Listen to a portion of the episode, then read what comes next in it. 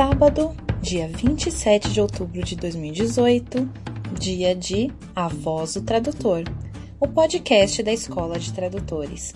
Sejam todos muito bem-vindos. Aqui é a Damiana Rosa, trazendo notícias fresquinhas do mundo da tradução. Vamos lá? Danilo Nogueira começa já esclarecendo sobre essa questão de desconto por repetição. É com você, Danilo. Eu tenho uma página no Facebook onde só trato de assuntos profissionais. Para chegar lá, procure texto texto com E comercial. Uma colega perguntou lá na página sobre como é essa coisa de desconto por repetição. Eu vou responder por aqui, porque acho que vai interessar a você também. Põe um link para o podcast lá na página, assim aproveita ela, aproveita você, aproveita todo o resto do, da turma. Vamos lá. Primeiro, os descontos por repetição só se aplicam quando o texto pode ser traduzido por um programa de tradução assistida por computador. Esses programas que a gente vulgarmente conhece pelo nome inglês Cat Tools. Se o texto vier em PDF, não cabe desconto. Se vier em Word mal despedefado, aquele que tem enter no fim de cada linha de texto, não importa como seja a linha, neca de pileca de desconto. Tem que ser bonitinho. Quem calcula as repetições é o programa, não o cliente nem você. Todos os programas de memória e de tradução têm um módulo de cálculo de repetições e de descontos. E é nele que você confia. As repetições, embora calculadas por palavra, são baseadas em segmentos. Assim, um segmento, escrito com M depois do G, é mais ou menos aquilo que na escola a gente chamava de período. Quer dizer, algo que termina por enter, por ponto, por dois pontos, por exclamação ou por interrogação. Conforme a configuração do programa, ponto e vírgula também pode marcar fim de segmento. Ou seja, se aparecer duas vezes the book's on the table, a segunda vez conta como repetição. Se aparecer 500 vezes book, nenhuma delas conta como repetição. Existem dois tipos de repetição, interna e externa. A repetição interna é a que aparece dentro de um determinado texto. Por exemplo, se no mesmo arquivo aparecer The Books on the Table duas vezes, a segunda vez conta como repetição interna e não deve ser cobrada. Repetição externa é a que não aparece no texto, mas sim na memória que o tradutor está usando. Por exemplo, no texto aparece só uma vez The Books on the Table, mas o mesmo segmento está na memória porque já apareceu em outro texto. Isso só conta como repetição e merece desconto se o cliente tiver fornecido a memória. Se estiver numa memória de propriedade do tradutor, porque apareceu em outro serviço, eventualmente feito para outro cliente, não conta como repetição. A exceção é o caso em que o mesmo cliente passa diversos arquivos para um só tradutor caso em que os segmentos que aparecem em vários arquivos são computados como repetições. Acho que faz sentido. Nesses casos, os arquivos são todos processados juntos para determinar as repetições e calcular os descontos. As repetições podem ainda ser classificadas em totais, em inglês se diz 100% match, ou parciais, fuzzy match. Se aparecer duas vezes the books on the table no texto, a segunda é uma repetição total e não deve ser cobrada. Até porque o programa bota lá direitinho para você e você não precisa fazer nada. Se aparecer uma vez the books on the table e na segunda the red book is on the table, isso é uma repetição parcial.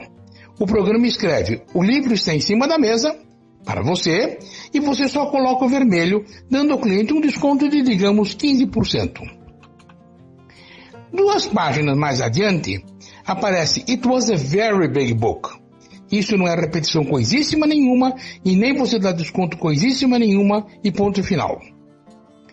Se o cliente te mandar uma memória, é muito provável que não queira pagar pelas repetições totais e queira um desconto pelas repetições parciais.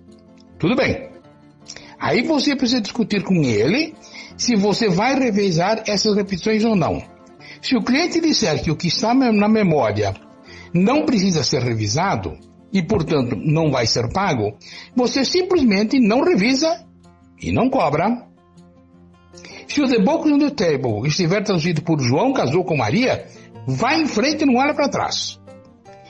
Se o cliente cismar de apagar todos os bocos do texto, porque é repetição e você não precisa traduzir, procure outro cliente, porque esse não tem muito jeito não. Espero que você tenha entendido, espero que você visite a minha página no Facebook e espero que você volte a semana que vem. Até logo e muito obrigado. E aí, você já fez a sua inscrição para o Profit 2018? O simpósio é uma excelente oportunidade para confraternização e troca de ideias entre tradutores e intérpretes, e vai ser em São Paulo nos dias 16 e 17 de novembro de 2018, no Hotel Pestana. Vamos ouvir as novidades que o Profit tem para nós nessa edição de 2018. Grandes novidades do sétimo simpósio Profissão Tradutor, Profit 2018. O Profit já contava com a Escola de Tradutores como patrocinadora ouro e também com a Microáudio e com o curso de especialização de tradutores, DBB, como patrocinadores prata. Agora, duas das mais importantes entidades profissionais do país vieram se somar a este time de grandes nomes.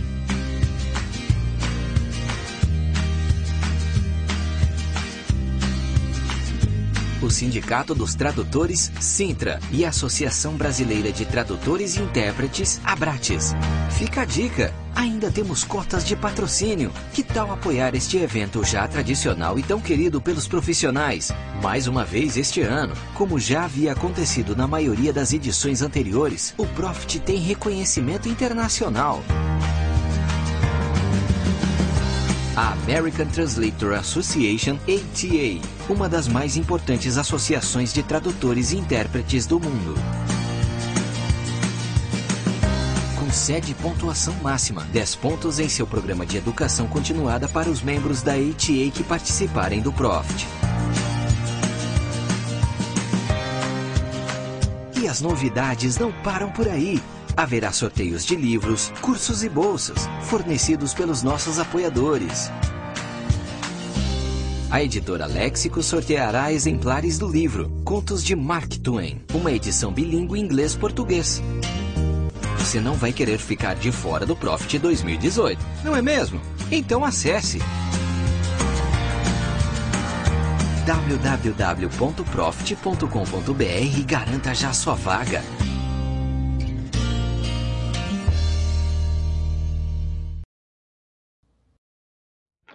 E agora vamos com Jorge Rodrigues falando sobre postura ética nas redes sociais. Sabem que eu demorei um tempão para criar vergonha e finalmente começar a contribuir com o podcast? Mas agora que comecei não consigo mais parar. É tão viciante quanto chocolate suíço ou sorvete Häagen-Dazs. Uh, nos últimos dias, devido a publicações políticas, Tivemos que excluir do grupo Tradutores, Intérpretes e Curiosos mais de 10 membros que não conseguiram se conter e expressaram no grupo suas preferências para o segundo turno. Como as regras do grupo proíbem, foi banimento na hora. Isso me, me trouxe à mente o tema da importância do comportamento em redes sociais, principalmente em grupos de tradutores. Virtualmente, nós não temos expressões faciais, não temos tom de voz, não temos o gestual todo da comunicação pessoal. Só o que nós temos é o nosso texto e a nossa postura. E é sempre bom cuidar de ambos com muito carinho, porque os grupos estão cheios de contratantes, de empresas de tradução e de colegas que ocasionalmente repassam trabalhos a outros colegas. Hoje, uma parte significativa do meu trabalho vem das redes sociais, por meio de indicações ou repasse de trabalhos. Então é muito importante prestar atenção nisso. Escrever bem, da melhor forma possível e manter uma atitude profissional nos grupos. Isso não significa que você nunca pode, possa cometer um erro de digitação. Isso acontece, ninguém é perfeito. Mas o seu texto geral tem que ser impecável para causar uma boa primeira impressão inicial. Então, por hoje era isso. Cuidem bem dos textos e das posturas e vamos em frente. Até o próximo sábado. Estamos muito felizes com a sua contribuição, Jorge. Esperamos tê-lo aqui sempre conosco em todos os programas. Lembrando sempre que se você gostaria de participar do podcast, basta encaminhar um áudio para 11 99472 9914, repetindo 11 99472 9914. Todos são bem-vindos. E agora vamos ouvir a nossa colega Lígia Ribeiro abrindo a sua arca do saber e falando sobre planejamento. Já que estamos chegando ao fim do ano, vamos nos organizar e planejar com Lígia Ribeiro. Olá, colegas! Hoje eu quero falar com vocês sobre planejamento e replanejamento. Estamos no fim de outubro e mais um pouquinho já chegamos ao fim de ano. Ah, mas você vai me dizer, Lígia, ainda faltam dois meses até o fim de ano, por que não deixar tudo para o início do ano? Eu vou te dar alguns motivos. Primeiro, pensando nos tradutores que têm crianças, que têm família. Fim de ano é a época que normalmente os pais já se programam para sair de férias, ou em janeiro ou em fevereiro. É a época em que eles se preocupam com material escolar, ou talvez uma troca de escola, ou impostos IPVA IPTU. Para aqueles tradutores que são estudantes, a questão da entrega do TCC no fim do ano, provas finais do curso, e para todos os demais tradutores, há as festas de fim de ano. Isso sem falar no cansaço físico e mental decorrente das atividades que foram realizadas durante o ano todo. Quem vai ter cabeça para planejar algo no fim de ano? Normalmente não. Normalmente isso é feito no início do ano seguinte. Mas não seria bom se você já tivesse praticamente mais de 50% das suas metas traçadas antes de começar o ano? Ah, mas você me diria, eu planejei tudo para este ano, está dando tudo certo, por que vou ter que mudar? Eu digo para você que mesmo que está bom pode ser melhorado. Então, se você tem tempo disponível, a minha dica é: pense nos cursos que gostaria de fazer em 2019, em equipamentos ou software que gostaria de adquirir. Verifique, cheque nos sites, verifique os gastos, veja se tem dinheiro disponível para isso, se precisa economizar, de que forma você vai economizar. Analise o seu currículo, pense na atualização do conteúdo, na melhoria do layout. Verifique os perfis nos sites como LinkedIn, Pros, veja se estão atualizados, se não estão, se precisam de alguma reconfiguração. Pense em novo cartão de visitas, em eventos que você gostaria de participar já em 2019 Coloque tudo isso numa planilha, já com as datas, né? Você traça suas novas metas e coloca uma planilha estipulando as datas que você quer que essas metas sejam realizadas. Comece a se programar para captar clientes, faça uma lista de empresas, de agências, pesquise, pesquise no LinkedIn, no Google, o nome da, da empresa, o nome do contato, o e-mail, telefone. Deixe tudo pronto para que em 2019 você já comece a entrar em contato com essas empresas ou agências. Não deixe para depois. Se você tiver tempo, já comece a fazer isso agora. Antecipe e saia literalmente de férias. A sua cabeça e o seu corpo serão eternamente grátis. Essa é minha dica de hoje. Um bom final de semana para todos e um grande abraço. Você anda em busca do texto perfeito? a Ana Elisa Ribeiro tem um caminho e publicou um livro com este título, Em Busca do Texto Perfeito, Questões Contemporâneas de Edição, Preparação e Revisão Textual. Vamos ouvir mais informações dessa publicação diretamente na voz de Ana Elisa. Olá, Damiana. Olá a todos. Uh, Estou aqui para falar um pouquinho sobre o meu livro uh, Em Busca do Texto Perfeito e, na verdade, falar um pouco dessa coleção. Ele é o livro que inaugura uma coleção uh, publicada por uma editora do, do, de Divinópolis, uma cidade aqui no interior de Minas Gerais, que uh, tem uma editora, a editora chama Gulliver Inicialmente ela publicou livros de literatura infantil, juvenil, depois ela foi ampliando o catálogo, os selos dela, e aí ela tem um selo chamado Artigo A, que é um selo para publicar obras acadêmicas e técnicas, né?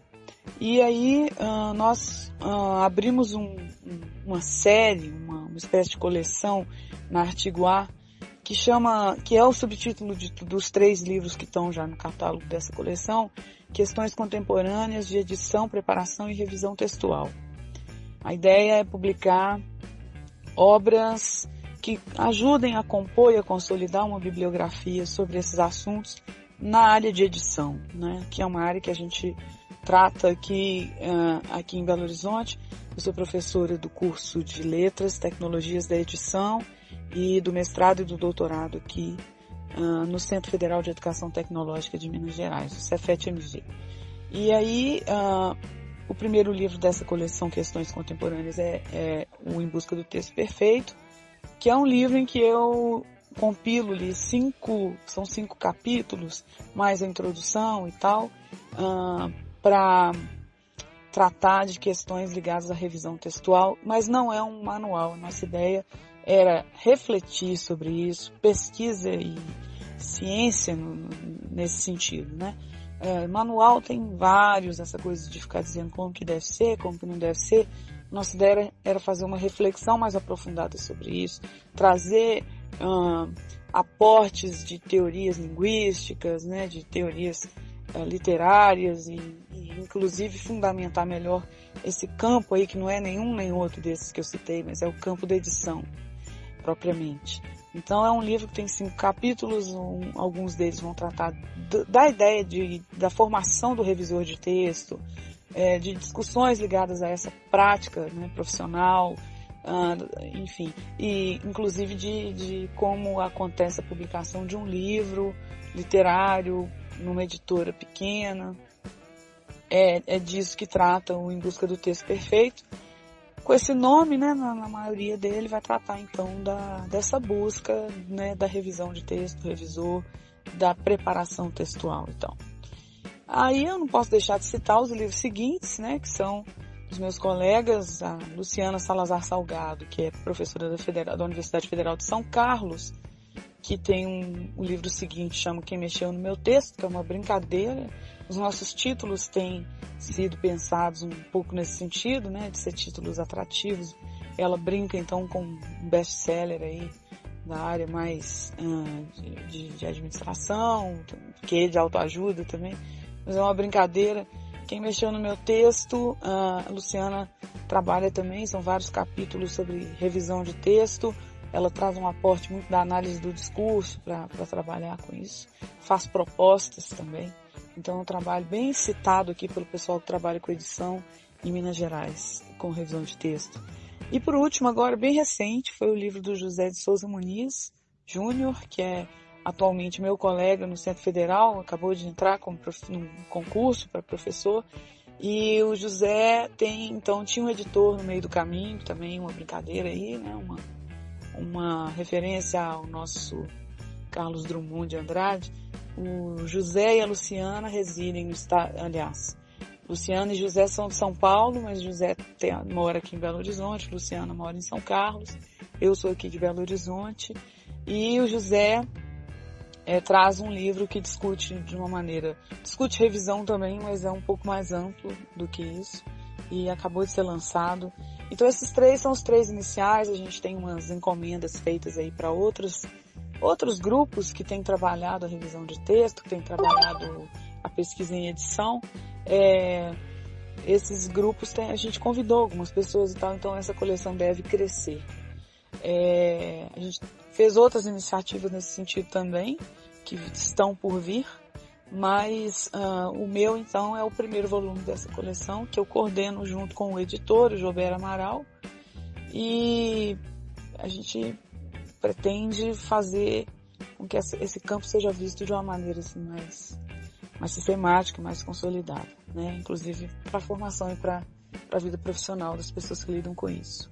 É, então, Em Busca do Texto Perfeito foi lançado em 2016.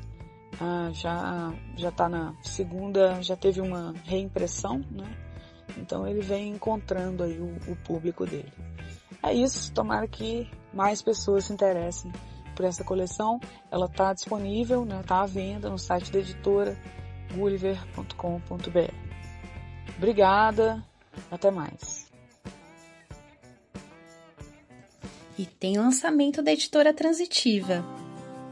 Foi lançado essa semana o livro Introdução à Interpretação Forense no Brasil, com Jaqueline Neves Nordim, e nós vamos ouvir agora, na voz da própria colega, pouco mais sobre essa publicação.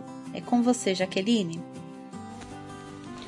Olá pessoal, aqui é Jaqueline Nordim, autora do livro Introdução à Interpretação Forense no Brasil, que foi lançado recentemente, no dia 19 de outubro, na Livraria Martins Fontes, na Avenida Paulista, em São Paulo.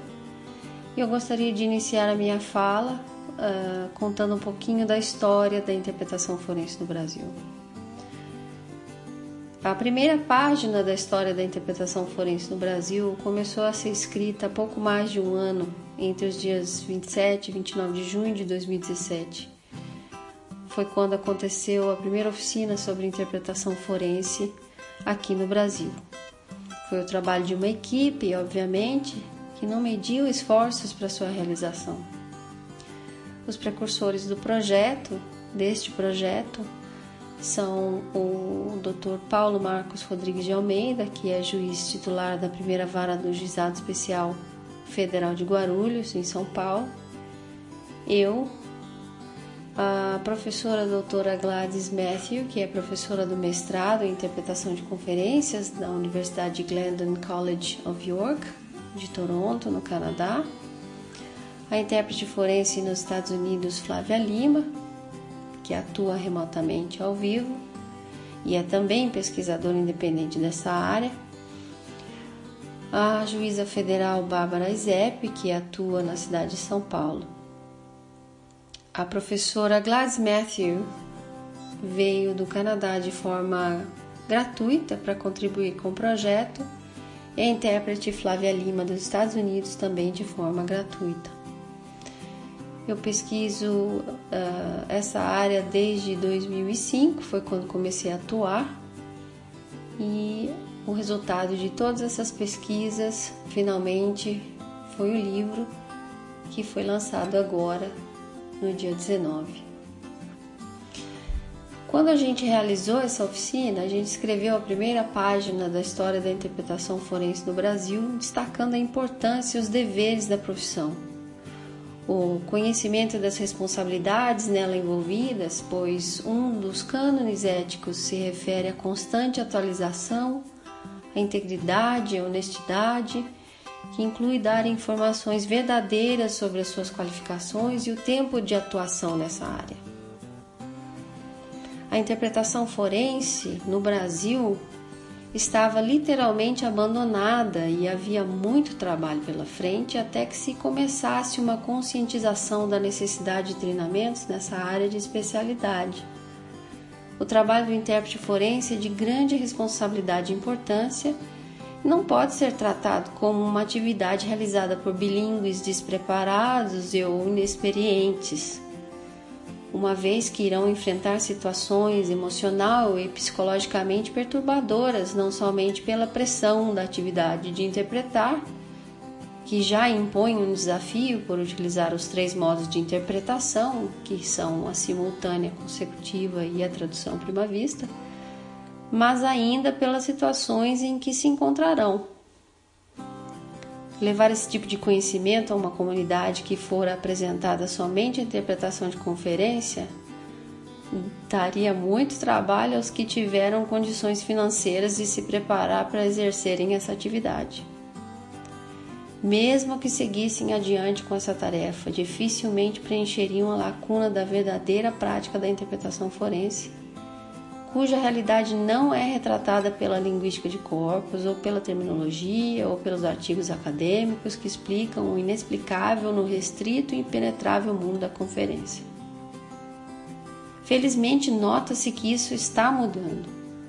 Hoje em dia já é possível encontrar cursos com profissionais de altíssimo nível compartilhando o que sabem de maneira voluntária, às vezes, cientes de que vivemos numa era de democratização do conhecimento, onde não há mais lugar para o apego a uma prática retrógrada, quase que imposta aos que pretendiam se tornar intérpretes em quaisquer das áreas saúde, conferência, forense. Atualmente, todos os que desejam trabalhar nessas áreas conseguem se preparar devidamente sem que para isso precisem ingressar em instituições de ensino que não estão dentro do seu orçamento ou ainda recorrer à minoria dos colegas detentores desse conhecimento. Não são apenas obstáculos difíceis de serem transpostos que figuram na primeira página da história da interpretação forense do Brasil a conscientização da profissão também avançou e muito. Há faculdades tentando implantar pós-graduação nessa área e outras iniciações científicas estão em andamento em diversas universidades. Os juízes da nova geração já estão recebendo instruções sobre como trabalhar com intérpretes forenses pelo próprio Dr. Paulo Almeida, num projeto de sua autoria para instruir aos juízes novos acerca do assunto.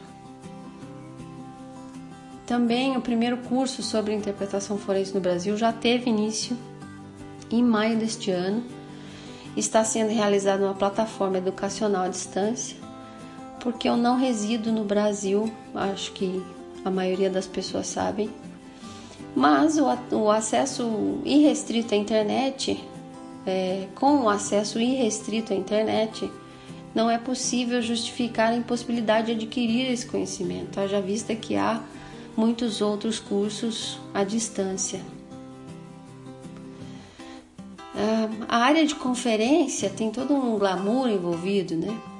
E a falta de conhecimento gera uma certa distância, além das diferenças significativas no modo de interpretar entre a conferência e a forense. Na interpretação judicial, em juízo ou forense, não é permitido alterar o que é falado, não é prudente mudar o registro da palavra a fim de tornar o discurso mais inteligível, simplesmente porque o orador não conhece o mínimo necessário da gramática para uma comunicação fluente, digna de ser interpretada, por exemplo. Não se pode omitir a hesitação do orador, nem adicionar uma palavrinha inocente apenas pelo bem do discurso. A interpretação forense tem muito a nos ensinar quando estudada a fundo. Nós poderíamos cobrir um rio de detalhes com suas especificidades para que as pessoas entendessem que o trabalho principal do intérprete nessa área de especialidade é permitir que o acesso do acusado ou do réu à justiça seja igualitário, o que não significa que o entendimento do discurso ou do procedimento jurídico também o seja. E isso precisa ficar bem claro aos demais. Se pessoas com alto nível de escolaridade às vezes entram em sala de audiência e não entendem nada do que está sendo dito pelo juízo, quem dirá as pessoas com menos escolaridade, que normalmente é o caso de muitos réus? A função do intérprete forense é fazer a ponte linguística do discurso, sem explicar absolutamente nada, com as devidas ressalvas, obviamente. Se as pessoas que estão se comunicando com o réu querem que ele entenda em português nítido, nítido, simples e claro, então o orador deve usar uma linguagem nítida, simples e clara. Se for preciso usar terminologia jurídica pela necessidade do rito, então, que o façam e o expliquem com suas próprias palavras, sem deixar essa tarefa para o intérprete. Intérpretes não ajustam a mensagem de acordo com o que acham que o réu vai entender.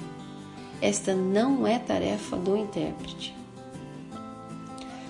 Existe, como eu já falei, um milhão de coisas, um milhão de detalhes que poderiam ser cobertos por aqui. Mas vocês podem é, conseguir ter uma ideia do que acontece em sala de audiência adquirindo o livro Introdução à Interpretação Forense no Brasil, que lá eu trago alguns, algumas situações que acontecem corriqueiramente em audiência. Nós não podemos esperar que de uma forma mágica o nosso valor como linguista seja reconhecido e a remuneração seja aumentada, por exemplo, espontaneamente. Devemos seguir uma, uma maneira lógica, racional e planejada para mostrar o nosso valor como profissionais. Eu não conheço outra maneira a não ser através de uma educação formal da conscientização dos que prestam serviço ao sistema e dos que contratam os nossos serviços. Não podemos confundir acesso à informação com formação. O acesso à informação existe, mas a formação fica a desejar. E é inadmissível cruzarmos os braços diante da perpetuação da falsa profecia de que aqui no Brasil não funciona. Chega do complexo de vira-lata. Nós brasileiros não somos menos inteligentes que nenhum outro povo do mundo, e quem vive fora daqui pode falar com propriedade. Há pessoas boas e más em todo o globo, há honestas e desonestas. Nós não esperamos, enquanto intérpretes forenses, ter tratamento especial pelo que fazemos. A responsabilidade na escolha da profissão é nossa e não merecemos tratamento diferenciado por isso. Cada profissão tem o seu valor. Desejamos e esperamos que a nossa tenha o reconhecimento que merece. O judiciário precisa entender que nós somos uma ferramenta de trabalho do juiz. Isso nos torna parceiros. O intérprete forense é um profissional que garante a clareza, a intenção e os significados da comunicação realizada em sala de audiência. Porém, mais que isso, parafraseando um dos precursores do projeto, a interpretação forense é a ferramenta de implementação do devido processo legal e da asseguração da ampla defesa e do contraditório.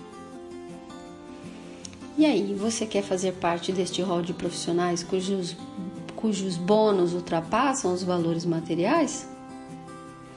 Deixamos essa pergunta aí no ar com a esperança de que os olhos dos mais jovens e dos estudantes de interpretação se abram para essa área de especialidade, que se dediquem com a força de um gigante e se espelhem nas pessoas de caráter. Temos certeza de que as novas gerações de intérpretes os que batalham diariamente por uma vida ou um mundo melhores, farão a diferença que o profissional necessita. E juntos compartilharemos o merecido reconhecimento dos nossos esforços. Um abraço a todos, espero que vocês gostem da leitura do livro, a introdução, introdução à interpretação forense no Brasil. Até mais!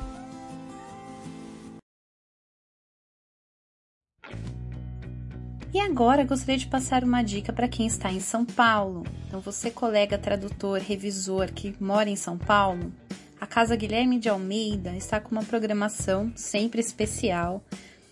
E no dia 6 de novembro, das 19 às 21, vai ter o curso Teoria da Tradução, Gêneros Literários Intermídia, Tradução de Histórias em Quadrinhos, com Carol Pimentel. Parte da grade de atividades obrigatórias do programa formativo para tradutores literários, este curso aborda a especificidade da tradução de gêneros literários e intermídia. Prevêem-se 25 vagas extras para interessados externos ao programa. Para mais informações, acesse www.casaguilhermedealmeida.org.br ou entre em contato através do telefone 11 3673 1883. 11 3673 1883. Nos dias 29, 30 e 31 de outubro, tem o quinto encontro E por Falar em Tradução, que será realizado na Unicamp. O encontro é realizado bianualmente desde 2010 e reúne pesquisadores e estudantes interessados em teoria e prática da tradução. Enfoca todos os tipos de tradução, entre elas a técnica, a literária, a audiovisual, a interpretação oral. O formato dá grande ênfase para as atividades práticas, oferecendo minicursos e oficinas ministrados por profissionais experientes nos vários tipos de tradução. Para mais informações, acesse www.iel.unicamp.br barra evento barra e por falar em traducal.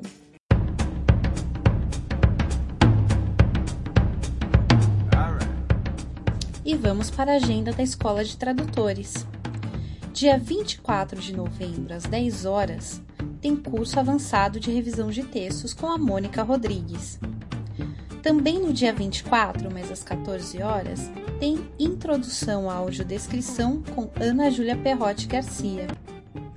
Se você tem notícias do mundo da tradução que gostaria de compartilhar com seus colegas tradutores, envie um áudio para nós pelo WhatsApp 11 99472 9914, repetindo 11 99472 9914.